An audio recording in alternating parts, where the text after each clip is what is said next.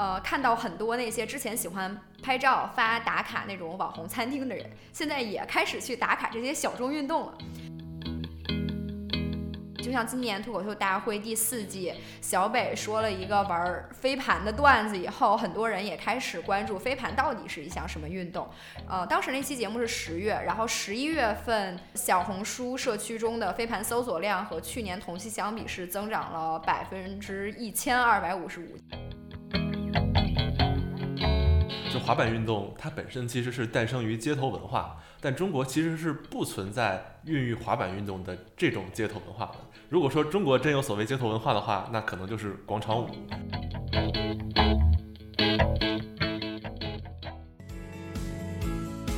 这里是鹰眼时间，一档由懒熊体育出品的音频节目，我们一起寻找体育热点背后的冷逻辑。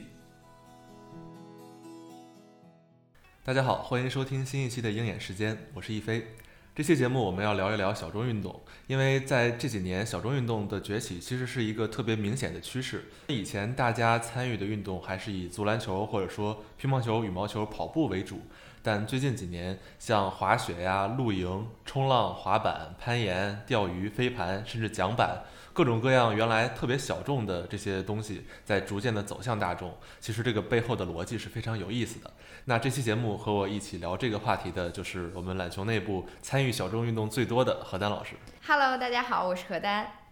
呃，过去我们说一个运动特别火爆，一般是基于它的体育原因，像进了奥运会这种。比较竞技层面的一些因素，确实像冲浪、滑板、攀岩都是在今年已经进入了东京奥运会，但是他们对国内的推广效果的影响，其实看起来目前还比较有限。那真正促进这些运动增长的，恐怕还是消费层面的一些原因。嗯，是的，我非常认同这个观点。呃，我觉得今年有很多蓬勃发展的小众运动，就比如像飞盘、桨板啊，包括飞鹰钓这些，它其实背后有一个非常大的推手是露营，因为今年露营的火爆，大家都是有目共睹的嘛，经常能在朋友圈和社交媒体看到很多关于露营，呃，不管是内容啊、穿搭呀，或者生活方式方面的内容。但其实露营是一个目的地，所以它需要很多内容去支撑它去呈现这个呃场景。所以户外运动会成为一个非常自然的一个选择，像飞盘、桨板、路亚这些户外运动也就理所应当的走入了更多人的视野。另一方面，就是我们可以从数据方面看到，小红书数据显示，从二零二零年底，讲版的相关笔记发布量一直是在呈一个上升趋势，然后到今年夏天，也就是八月份的时候，达到了全年最高点，当月的讲版笔记发布量比去年同期增长了百分之四百五十二。另一方面是娱乐，很多娱乐节目也开始为这些小众运动代言。就像今年脱口秀大会第四季，小北说了一个玩飞盘的段子以后，很多人也开始关注飞盘到底是一项什么运动。呃，当时那期节目是十月，然后十一月份，呃，小红书社区中的飞盘搜索量和去年同期相比是增长了百分之一千二百五十五，就是一个非常爆发式的增长。没错，其实这些数据都是现在这些运动火爆的一个结果。那这些小众运动能走到现在的地步，肯定也有各种各样的原因。那我们觉得，首先从人的角度来说吧，现在很多我们生活在大城市的人，这种焦虑感能感觉到是越来越明显的。像过去常说的一些大厂的九九六之类的现象，也让很多人重新有了一种呃逃离都市、回归自然的这种倾向。像刚才我们说的露营啊、冲浪、桨板等等，很多其实都是户外运动。甚至我们经常能看到大家去露营之后的朋友圈，都是重合度比较高的，想逃离城市这种文案。所以说，现在这种通往户外呀、返归自然的追求，其实是越来越明显了。对，就这个更多是大家的精神追求嘛。所以还有一个。方向可能是就是疫情之后，人们对于自己健康的意识也是有增加，然后从而推动了小众运动的发展。另一个方向可能是我自己的观点，可能是人们的剩余时间变多了。呃，我自己的感知是，现在就是互联网平台很多内容平台，它高质量内容和娱乐内容是有所减少的，所以大家花在手机上的时间就相应的减少了一些，而放到了户外运动。可能确实是这样。那除了我们说的这些客观原因，还有一种更主观的因素，可能有一部分人本身就喜欢追求这种小众的倾向，有一些反主流甚至反潮流的这种表达。那它既是一种真实存在的东西，也会成为一些人人设的一部分。呃，我们其实并不是反对这种现象，但某种程度上来说，它确实是小众运动有帮助的一种原因。嗯，就我看到的一个是，有一些人他就是会主观的去发现一些小众运动，然后他想成为一个引领者，所以他会对这些小众运动的传播有一个非常大的助推作用。没错，那其实我们说完了这些之前的大前提，可以说这些都是小众运动发展的土壤或者说条件。那更重要的是，呃，我们现在已经梳理了我们提到的这些小众运动破圈的路径，发现他们还确实是真的有很多相似的地方。于是这期节目我们就总结了一些方法论，或者说他们发展路上的这些关键点，大家可以看看是不是这些运动大概都符合这些点。那我们先来聊聊关于这些运动都是什么时候进到中国的吧。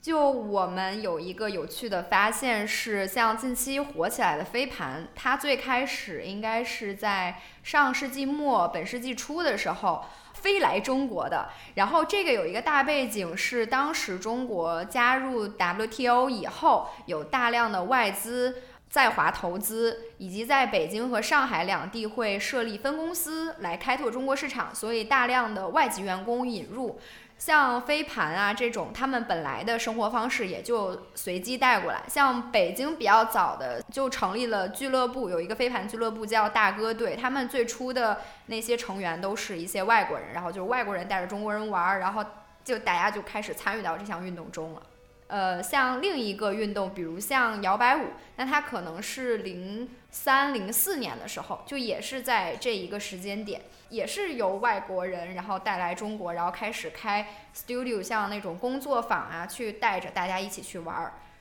那这些运动可以看出来是在过去我们国家发展的过程中，一些有趣的节点被引进了过来。除此之外，可能还有一些是因为国内一些地方存在着先天的这种地理优势。比如说冲浪就是一个很好的例子，像原来也是在夏威夷啊，包括西班牙的呃伊比萨岛火起来的，然后在国内的话，可能正好在海南或者说青岛能找到同样类似条件的地方。这个有一个非常有趣的原因，是因为在这两个地方，可能不光是海南吧，当时更多是在深圳和广州这边。呃，冲浪进入中国有一个很大的原因，是因为很早的时候，中国是全球冲浪板啊，包括桨板这些的制造商，所以这些外国人是会在中国这些海岸进行测试的。等于说，有很多人在海边的时候看到他们在玩，所以也会去加入到他们之中，所以这些运动也被带到了中国。所以说，一方面是地理的背景，另一方面是可能是制造业的背景，为这些冲浪啊这些运动创造了一个好的土壤。那总之，这些运动都证明了他们是先能在国外找到一些成功案例，然后说白了，它本身就是一个好内容，欠缺的就是如何让更多的国人去看到它。那我们发现，除了这个内容本身是优质的之外，我们第二步的做法往往就是吸引国内新人加入的最关键的一步，也就是做好视觉呈现。呃，我们过去常说这是一种视觉经济嘛。其实，在整个消费领域，尤其是呃 Instagram 和小红书这种比较重视视觉的平台，现在种草和打卡这两个词可能已经是最主要的内容了。他们其实无非就是用很漂亮的图片呀、视频去包装出自己的生活，然后一层一层的这样分享。那像我们的微信朋友圈也一样的逻辑。现在朋友圈大家可以看到越来越精致了。甚至有一些极端观念会觉得，对于我参与的活动来说，如果是能发朋友圈的，它可能才是有一些意义的。那发朋友圈成了一个参与活动的首要目的。对这种现象，其实在非体育领域体现的可能更广泛。比如说，现在很多的音乐节呀、展会都会设置很多精美的拍照的打卡点，或者搭配一些让人很有分享欲的标语，来制造这种图片的素材。那我自己还有一个印象是很深的。就是今年十月份，当时多抓鱼在北京搞了一个图书集市，啊，那活动当然是办得很好。但那几天我在朋友圈看到的关于这个集市的图片几乎都一模一样，都是现场拍的。当时天花板有一个巨大的标语，叫“我在都市浪漫拾荒”。那这个标语的具体内容我们不做评价啊，但评价的话其实也挺好的。不管怎么说，这确实是一个很好的传播的设计。对，因为这个是可能会让很多人引起共鸣的一个点嘛，就可以说很多人在发这些内容的时候，他本身也是在寻求一种身份认同感，来自自己的，也是来自他人的一种身份认同。呃，看到很多那些之前喜欢拍照发打卡那种网红餐厅的人，现在也开始去打卡这些小众运动了，尤其是滑雪，因为滑雪的人群相对来说较多嘛，你可以就是发现那些不管滑不滑雪、会不会滑雪的人。他们都要去滑雪场穿着那个滑雪服，甚至不是滑雪服的衣服，去拍一个照片儿。呃，我自己的感知是，就是。因为网红餐厅它现在本质上是在体现你一个消费层面的一个追求，但是小众运动或者户外运动可能更能体现你自己的个性化呀，以及你自己的一个兴趣爱好以及调性，也就是自己的标签儿。然后你也可以从供应端去发现这个事情，就是很多小众运动的老板开始主动提供这种服务，就像上周咱们去玩攀岩的时候，然后当时那个老板不是也会。主动说管咱们要手机，帮忙录制那个攀岩的视频，然后还会帮忙一起合照。然后此外，我自己在跟很多飞盘的社群呃老板聊天的时候，就是他们说有一些摄影爱好者，他们也会主动会去提供这种飞盘的专业摄影服务，并且这种户外运动通常有一个核心的点，他们的出片率都非常的高。没错。然后之前有一个桨板社群的老板跟我说，现在有好多好多人来参加活动的主要原因是桨板出片率也很高，就非常好看。所以这个老板还经常会在，比如说一天下午的体验课中增设专门的拍照环节，就是找到一个风景非常好的地方，然后让大家排着队的在同一个地点去拍照，然后还会就是给你一些。动作的指导，就比如说你做拜日式更好看啊，就是在脚板上做瑜伽嘛，会更好看。然后另一个方面是有一些小众运动会增加一些仪式感。拿摇摆舞举例，就是每次我去参加社群活动的时候，它通常会有一个主题，比如像低俗小说啊、爱乐之城啊，就是它会给你一些穿搭的。建议或者叫 dress code，就是你要这个入场规则，比如说包括颜色呀，包括复古服饰啊，就是这种标准，其实会让你觉得更有意思。然后同时大合影的时候拍出来照片也的确会很好看。各种的主题派对就有有这个意思。那其实刚才说的这些都是这些消费者的需求和他的服务这种互相影响的过程。视觉或者说出片儿也是现在越来越重要的一个需求。通过视觉把人吸引过来之后，那接下来下一步可能就是小众内容的提供者要提供真正的内容。一方面是运动本身，现在另一方面可能经常注重的就是通过社群运营。其实小众运动的社群运营本身就是一个不断进阶的过程。像一开始可能是一群人参加一个活动而已，到后来有的开始注重社交，再往后可能有的在定制更加个性化的课程。那通过这些课程来满足人的成就感。总之，最后的目的就是提升这个社群的口碑，也解决其中可能遇到的一些问题，比如说对新手不够友好啊，社群过于小圈子化这种现象。那何丹老师自己是参与的社群比较多，可以请他来详细讲一下。就关于对于新手不友好这件事情，也就是表象包容性这个事情嘛，我认为就是主要原因是在于我们之前参与的很多都是这种大众运动社群，大众运动社群和小众运动社群它的目的性其实不一样，也就是这个社群的价值观有一丝不同。就是传统的大众运动社群，就比如像篮球、足球，它的社群的体现是业余的篮球队和业余的足球队，那它的目的是很多人是在这种比赛中要去拿名次。然后，所以他对小白一定是不友好的原因，是因为他不提供基础的，就是让你来学习的这个过程。他们需要的是非常强的人，你来加入我，我们去达到这个目标。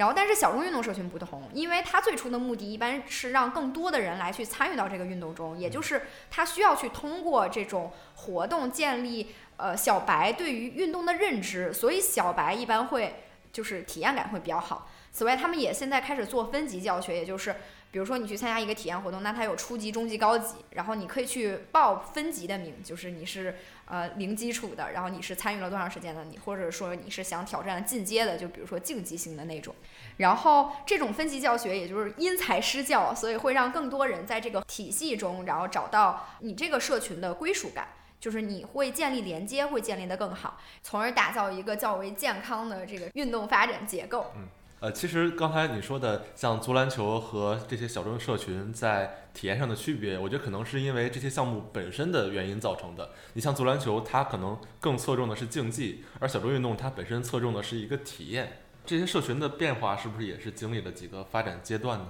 对，就我们自己来试图总结一下这个运动社群的发展变化。目前来看，绝大多数运动社群可以分为两种，一种是比较垂类的，就是我针对某一种体育运动项目，就是比如说我就是做飞盘，我就是做桨板这种运动社群；还有一种是泛运动社群。泛运动社群它就更多的像一个生活方式，也就是同样爱好，就比如说户外呀。像垂类的运动社群呢，它现在大概是可以分为三个阶段，就比如说一点零的阶段，也就是咱们。家长们的那个阶段，它比较典型的代表就是广场舞，比如说你的姥姥啊、你啊妈妈呀之类的，然后就是会单纯的为了喜欢跳舞，然后觉得它是一个非常健康的运动方式，所以晚上的时候吃完饭就出去溜达溜达，这就是单纯的为了同样的爱好为目的聚集在一起的这波人，那它可能是一个运动社群一点零的一个状态。后来我觉得运动二点零的一个状态可能比较有代表性的是跑团。就是跑团前年很火嘛，就是马拉松很火的时候，跑团也非常火。它主要的是在同样爱好的基础上，它还提供了更多的信息价值。就比如说很多的增值服务，比如像大家都为了去跑某一个马拉松，所以他们会去在赛前开一些什么马拉松的培训课程啊，包括在群体服务里，然后就大家会组团报马拉松啊之类的。然后到现在，就是现在进入了 Web 三点零时代以后，我们小众运动好像就是它这个运动社群也走向了这个三点零的一个状态。比如像我们可以从飞盘或者摇摆舞这种小众运动社群可以看到，很多的参与者他的价值观是高度相似的，就是消费者更多的是在主动选择一个社群的时候，他们的画像也会更精准。就比如像飞盘运动，它讲求的是，呃，追求性别公平啊，男女同场竞技这种，包括规则公平，就大家是商量着来，场上是没有裁判的。那这种东西就可能会吸引到有共同追求的那些消费者。然后，比如像摇摆舞，摇摆舞虽然很多人都说就是会走路就会跳摇摆舞。这个话可能更多的是来去吸引更多的人来参与这项运动，去降低这项运动的门槛。但本质上，愿意主动的去参与摇摆舞的人，还是对于比如说复古文化呀，包括爵士乐这种审美有共同认知的人。没错，其实你说的三点零阶段，可能是一方面是审美上的认同，一方面是理念上的认同，而不只是它本身。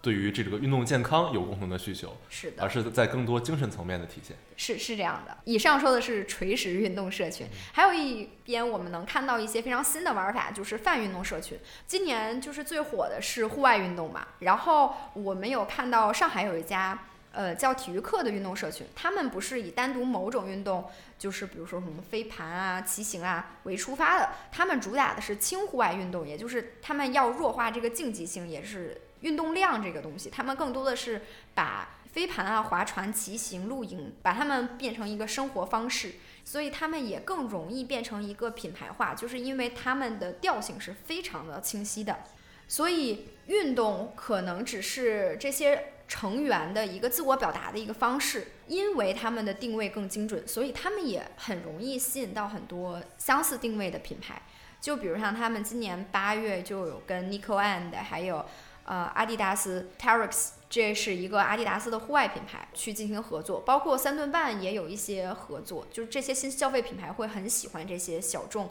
定位清晰的运动社群。确实，现在一些社群自身已经出现了这种品牌化的趋势，像这些有格调、口碑又好的这些活动，确实很适合一些品牌去参与进来。这几年我们已经可以看到，像 LV、Prada 这些奢侈品开始做滑雪服饰。那显然，这种滑雪服饰对他们的营收肯定是构不成直接帮助的，这种更像是一些营销的尝试。那对于这些品牌来说，这些新东西就是一种潮流，品牌显然都不愿意看到自己被潮流甩下，都会想做一个引领者。那像现在一个比较新的体现，就是很多品牌动不动就跟风元宇宙，其实都是一个道理。具体到小众运动，这些运动的核心人群有可能会觉得你是在跟风，但大众往往是会接受。这些品牌这样的引领的，啊。不过这些都是我们自己的分析，也有不少的小众运动的核心参与者也会觉得这些大品牌进来会进一步提高自身运动的格调，他们也是乐于看到这些品牌的加入的。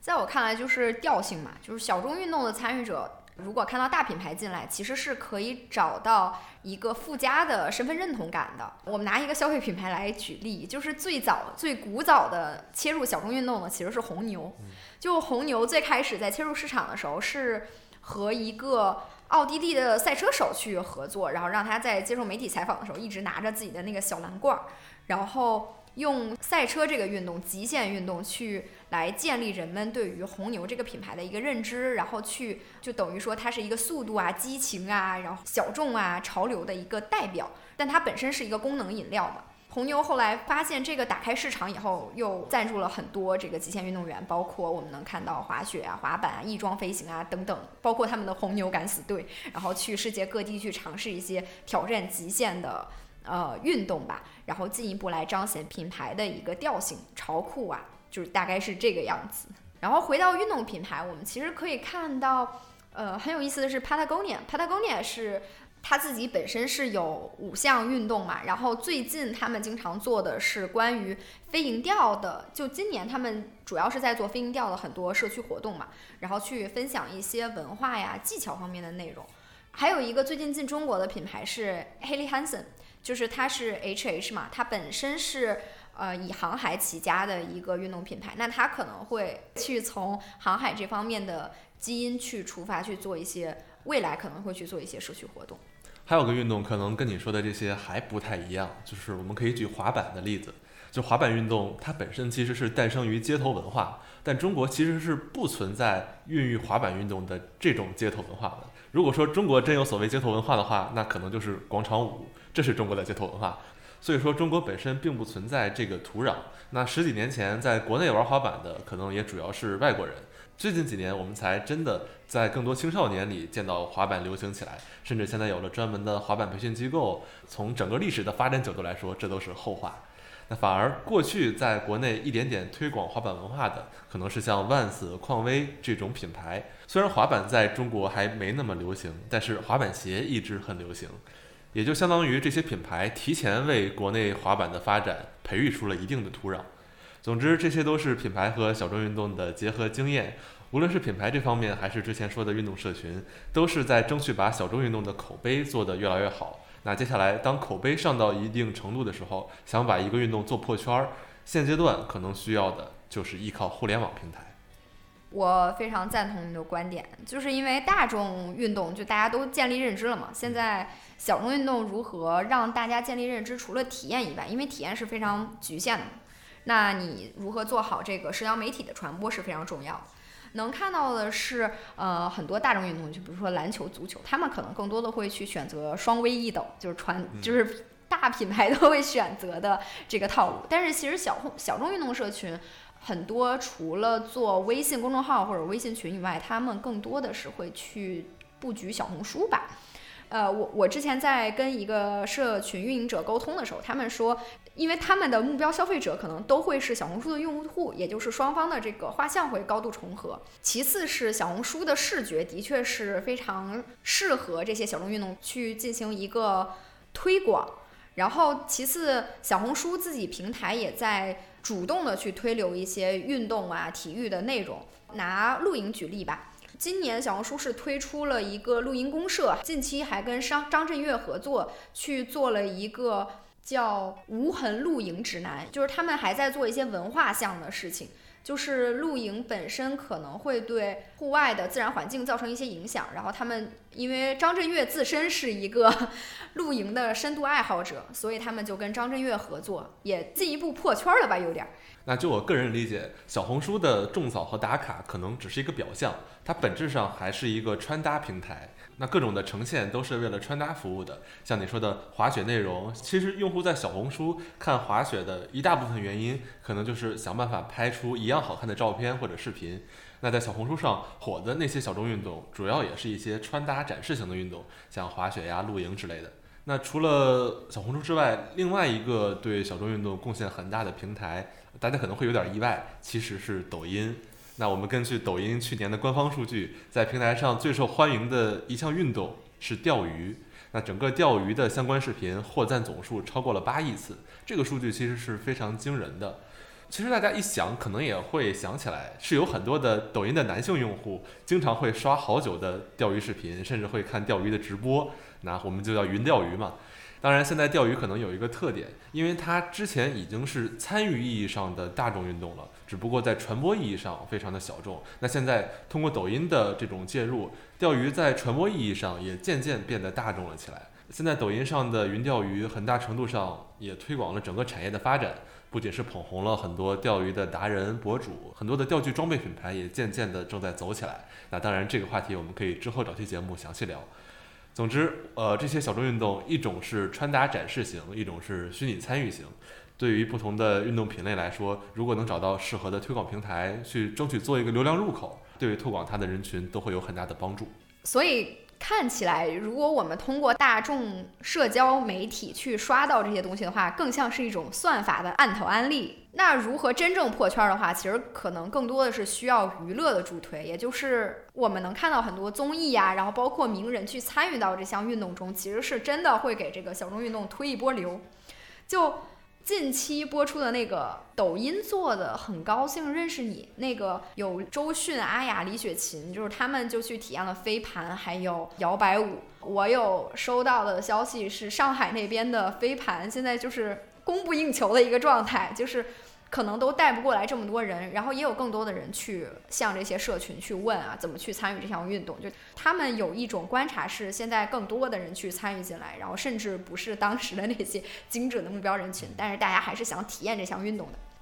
然后另一个方向是名人，现在很多呃明星也是这些运动的参与者嘛。然后除了我们刚刚提到的张震岳，然后我记得去年一个非常火的微博的热搜就经常是。如何在南山偶遇陈伟霆？就是南山北京南山滑雪场偶遇陈伟霆，因为陈伟霆自己是一个单板的爱好者嘛。然后包括我们也能看到陈学冬他自己好像是一个潜水爱好者，所以他好像现在也是潜水运动的一个代言人。就我们能看到很多小众运动开始和这些明星去做一些 co-branding 的合作了。最近几年的综艺啊，明星已经是好多小众文化破圈的最重要的途径了，可能是最重要的。那当然不只是体育方面，像之前的说唱啊、乐队、脱口秀等等等等各种形式。其实顶级的综艺的影响力确实足够大。那现在有很多的运动也在用综艺的形式想去推广自己，因为很多平台呀或者制作方都觉得做体育内容是在弘扬正能量嘛。尤其今年有冬奥会，我们可以看到很多平台都在做一些冰雪主题的综艺。那有的已经播出了，有的还没有。不过总体来说，呃，我自己感觉目前很多关于运动啊、冰雪主题的综艺做的有影响力的还是很少的。很多都是像在蹭冰雪的一点皮毛，或者说在自嗨。那其实想做到真正像当年的《这就是灌篮》一样，把运动中扣人心弦的这种东西展示出来，也并不是一个很简单的事儿。好，我觉得好的一个综艺节目，它可能更多的是。要考虑如何真正灵活运用这种小众运动，去作为一个新的内容，或者说作为一个游戏体验，去恰当的放在这个综艺节目里。然后就像刚刚提到的那个，很高兴认识你，他把飞盘还有摇摆舞会去作为一种体验。然后像之前奇遇人生也有让 Angelababy 去骑山地车，它本质是一样的，就是。我我觉得这个是可以分两方面看，一个是你在向观众去推一个新的内容，那你可能自身就变成一个引领者。这方面的经验其实可以参考跑男这个节目，就当时撕名牌啊、玩指压板啊，其实某种意义上都是从跑男带火的，后来一度都成为了大家团建的最潮流的游戏环节。总之就是很多综艺都想要那种大众还没有认知，然后但它又很有意思、很新奇的这种呃运动啊活动，呃去作为他们的新内容，这样可以显得这些综艺节目非常有 sense，也是一个引领潮流的呃节目。对，这其实是把这些小众运动融入到综艺节目里一个非常恰当的方式啊。那除了把它做成一个参与体验之外，其实过去也有一些综艺节目真的成功的帮助运动吸引到了流量也好，关注度也好。那我们最突出的例子可能就是吐槽大会，呃，今年关于范志毅和周琦的那一段，虽然一些可能离体育圈更近的人士会觉得这不是他们想要的方式去推广这个东西。但确实，对于大众而言，呃，当然是把呃，不管是篮球也好，足球也好，呃，成功的拽回了大众的视野里。那通过以上几步，经过综艺也曝光到一定程度之后，一项运动的知名度、消费人群基本上已经达到了一定的水平。那小众运动就可以进入成为爆款的最后一步，也就是想办法创造大规模的内容场景、消费场景和传播场景。那我们俗称的最好的方式就是造节。那这方面我们还是要参考其他领域的例子，像草莓音乐节、上海电影节，现在经常都是一票难求。大家如果抢过票的，应该是深有体会。甚至今年端午的时候，呃，我当时想抢阿那亚戏剧节的票，那些热门场次也真的都找不到了。可能是因为去年爱奇艺当时也推了一个综艺叫《戏剧新生活》，一定程度上帮助整个戏剧也有一定程度的破圈儿。因为后来我没有去嘛，当然可以看到在各种社交媒体上，一些朋友发阿那亚戏剧节的各种光怪陆离的经历、感受之类的分享，其实特别有意思。对，呃，总之在这种造节的场景之下，这些丰富的体验，也有能出片的素材，还有这种大规模的人际传播，也有各种各样的品牌来进来帮你提升这种商业价值。基本上走到造节这一步，呃，一个小众运动可以说是破圈了。嗯。就今年也不是今年吧，近几年其实露营节就是慢慢的开始火起来嘛。其实最早应该是一八年、一九年左右，然后在北京天开自然，这是一个露营地啊。然后他们做的天空下的周末，现在改名叫 Fuga Camp，他们大概的规模就是从几千到甚至现在可以到一万多人，就是他们那个节日是会持续很多天，两三天这种。他们今年还在。露营节中加入了像露雅，因为他们那个有一个池子，所以他们可以玩钓鱼。然后加入了露雅和攀岩的一个内容。然后今年还有在崇礼，呃，应该是泰格有物举办的露营节，他们还会加入了一些，呃，比如说体操、瑜伽就这种活动。其实这个要更追溯古早的话，其实是可以参考 Lululemon 做的 Unroll China，就是新展中国的一系列活动。他们从最开始的纯瑜伽的活动，然后到后来两到三天的一个完全的生活方式，就是又有音乐，又有瑜伽，还有各种各样的体验。首先，它看起来很 fancy。就非常的好看。另一个方面是，你可以让你的消费者体验到各种各样的东西，然后来加强你自己和这项运动或者说这个品牌的一个连接，是一个非常有意思的事情。呃，确实，这些案例可以说明露营现在可能是最接近大众的一项曾经的小众运动，或者说不把它叫做运动的话，至少是一种生活方式或者活动。那其他的这些运动可能将来也能走到这一步。总体上，我们今天总结了小众运动发展的大概的七个步骤。我们再回顾一下：首先就是找海外的先例，打磨一套吸引人的故事，然后就专攻视觉。总之，一切就是为了出片儿。第三步就是做好社群运营，核心是以人的体验为中心。那接下来找一些大品牌去合作，不断去优化你的用户画像。简单来说，就是要帮这个运动上档次。那在这之后，努力找到合适的一些推广平台，争取去做流量入口，把人群做大。接下来第六步就是上综艺找名人，扩大它的影响力。最后第七步就是造节，也就是创造一个整个的运动狂欢。当然，它本身也是一个巨大的消费场景。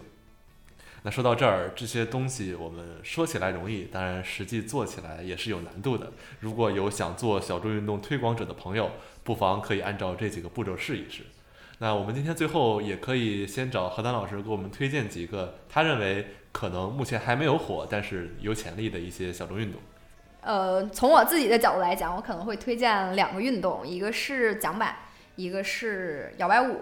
我觉得桨板可能会成为一个未来大众的呃生活方式吧，也是运动项目。一方面是从全球的数据看啊，桨板这个运动呃在近几年一直是全球增长速度最快的水上运动。当然，一方面是它人群基数比较少。但是另一个方向是，它跟冲浪很像，它是一个从冲浪衍生出来的一个运动，但它比冲浪更好入手，然后并且它也不需要你的浪，因为你可以在平静的水面上就可以玩儿。然后之前有和迪卡侬在沟通的时候，他们也有透露，发现桨板有在中国大众化的一个趋势。因为这个运动，呃，是一个需要水的嘛，所以按理来说，呃，沿海城市会比内陆城市发展的更好。但他们发现内陆城市的对于桨板购买的需求也是在增长的。另一方面，除了迪卡侬这种传统的。做运动方向的，我们还能看到桨板这种板儿就直接进入了山姆的线上的商城。另一方面，还可以在南方的城市有看到它直接进入了它的线下店。所以，我认为这个东西可以进到山姆体系，也可能是对于这项运动的一个认可吧。另一个方向是，我认为摇摆舞这一类的社交舞蹈会成为一个从小众走向大众的运动吧。因为一方面是大家现在的社交需求是很强的，而且大家都没有那么喜欢在线上社交了，感觉它又重新回到线下，所以那你是需要一个东西去承载这个呃场景的。我觉得不管是摇摆舞还是 Tango，甚至是 Sasa，他们都会成为呃不同年龄阶段的一个选择。毕竟我们其实回到八九十年代，父母那辈儿，你能看到的是，当时中国是有非常多的舞厅舞会，包括前一段时间很火的那个漠河舞厅，只是它后来被像 KTV 啊、打游戏啊这些游戏机这种所取代。其实整体来说，就是随着更多的小众运动到我们的视野，我觉得未来不会是某一个小众运动成为寡头，它可能更多的是。不同的人根据自己的需求去参与到不同的运动中，所以我觉得小众运动蓬勃发展的这个情况会是一个非常好的一个现象。嗯，当然从大的环境上也要考虑大家是不是有足够的闲钱和闲的时间 去支撑起这个所需要的一些条件吧。嗯，是会是这样。那我们现在这期节目就进入尾声了，也欢迎各位听众朋友们在评论区给大家推荐一下你自己一些喜欢玩的很有意思的运动。哪怕你不想往商业去推广，但是大家一起交流交流，一起玩一玩也是很有意思的。那本期节目我们就到这里，大家下期再见，拜拜。我们去逃离城市了。